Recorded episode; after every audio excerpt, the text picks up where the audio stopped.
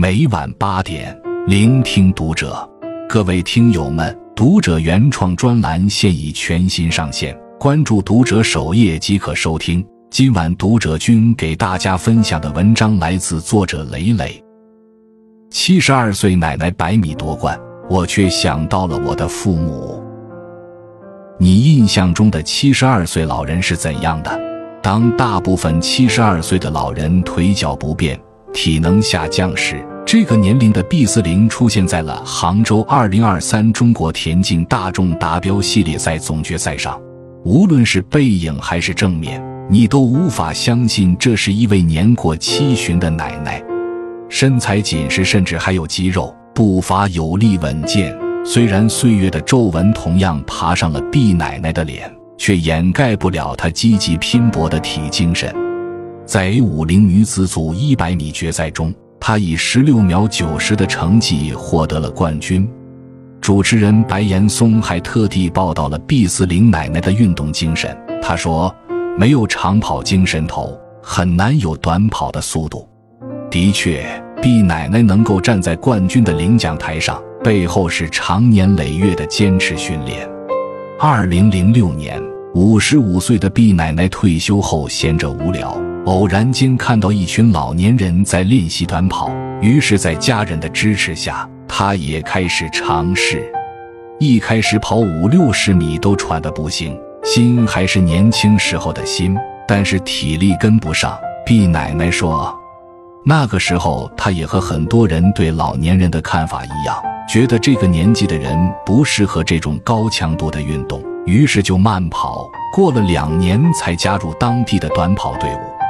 后来，在专业教练的指导下，他像一名专业运动员一样，开始了日复一日的训练。这样坚持了十年。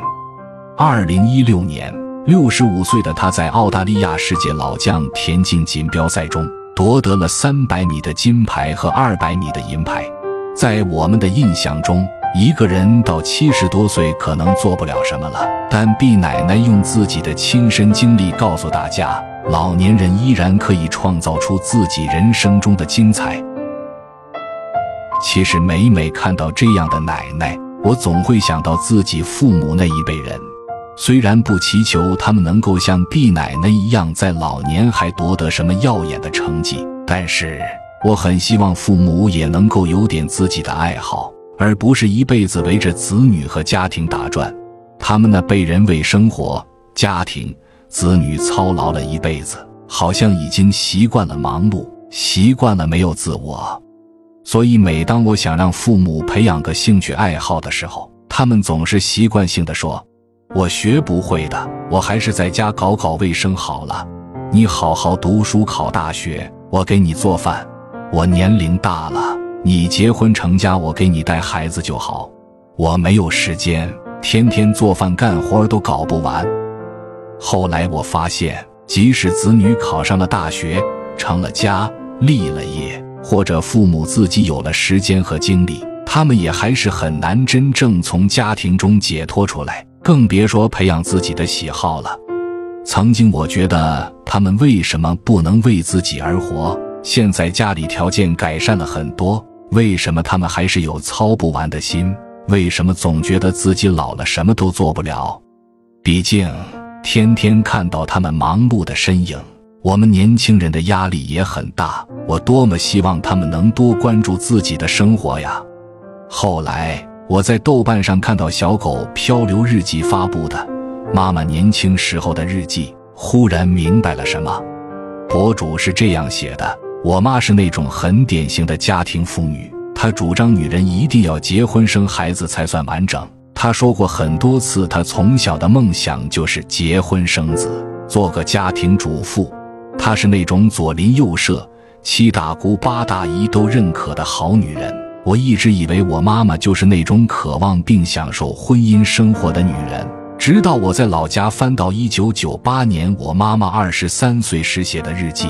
博主妈妈在日记中写道：“本来回家是一件很值得高兴的事。”但爸妈又说很多人介绍对象给我，好烦。过年回家被催婚，刚回来没几天，我真的好烦。每天必须机械地接待每一个来访者，也就是相亲。但有一天，一切都变了。博主说，好像这个世界为了维持运转，把他恐惧婚姻的那个属性给一键修改了一样。因为那天妈妈在日记中这么写道：“今天是我人生中最幸福、最重要的一天，因为过了今天，我将成为老公的合法妻子。”也许从出生那天起，我就盼望着这一天的到来。最后，博主感叹：二十五年过去了，她已经成为一个世俗意义上的好妻子、好妈妈，拥趸着他曾经质疑过的教条。我把日记给他看的时候，他很疑惑。我说：“你从小的梦想不是当家庭主妇，是当兵。”他说：“好奇怪，我没印象，一点儿也记不起来了。”本来我以为父母那一辈人不理解年轻人对婚姻的担忧和恐惧，却发现其实他们经历着和我们一样的成长过程，甚至他们原本也是有梦想的，但是不知道何时一点儿也记不起来了。那是什么让他们的梦想消失了呢？是他们所经历的社会环境，是他们所承担的家庭责任，是他们没有办法的选择。是几十年如一日的重复生活，时间的力量真的太强大了，强大到逐渐改造了一个人，让他的习惯甚至麻木于眼前的一切。随着皱纹悄然爬上他们的眼角和眉梢，每况愈下的身体似乎也在告诉他们，人生中的机会越来越少了。所以在看到厨房里忙碌的妈妈，工地上流汗的父亲时，我忽然不再忍心责怪他们什么，他们的改变并不是我举几个例子，也并不是我说几句鼓励的话就能够发生的，因为他们的心已经被尘封了。想要让他们的生活发生改变，需要他们自己一点点勇敢地走出来。不知道你有没有听说过苏明？三年前，他一个人驾着车从河南老家出发。开启了自驾游旅程，而他自驾游的原因并不是因为想要去旅游，而是因为他想要逃离那个困了他几十年的家。在一段长视频中，他自述了过去的经历。他小时候就遭受到父母重男轻女的对待，结婚后丈夫对她也是各种冷暴力和语言贬低，甚至对她动过手。更让人难以想象的是，结婚这么多年。两个人一直都是 A A 制生活，终于等到女儿结了婚，生了孩子，然后把两个孙子带到上幼儿园的年龄后，他再也忍受不了了。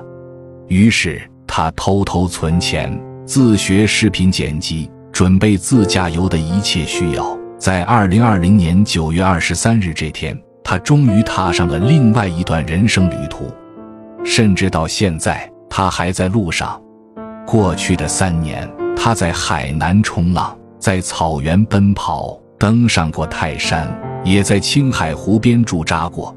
在他自驾游的视频中，我们能看到他脸上容光焕发，也能感受到这个时候他是真心享受着自己的人生。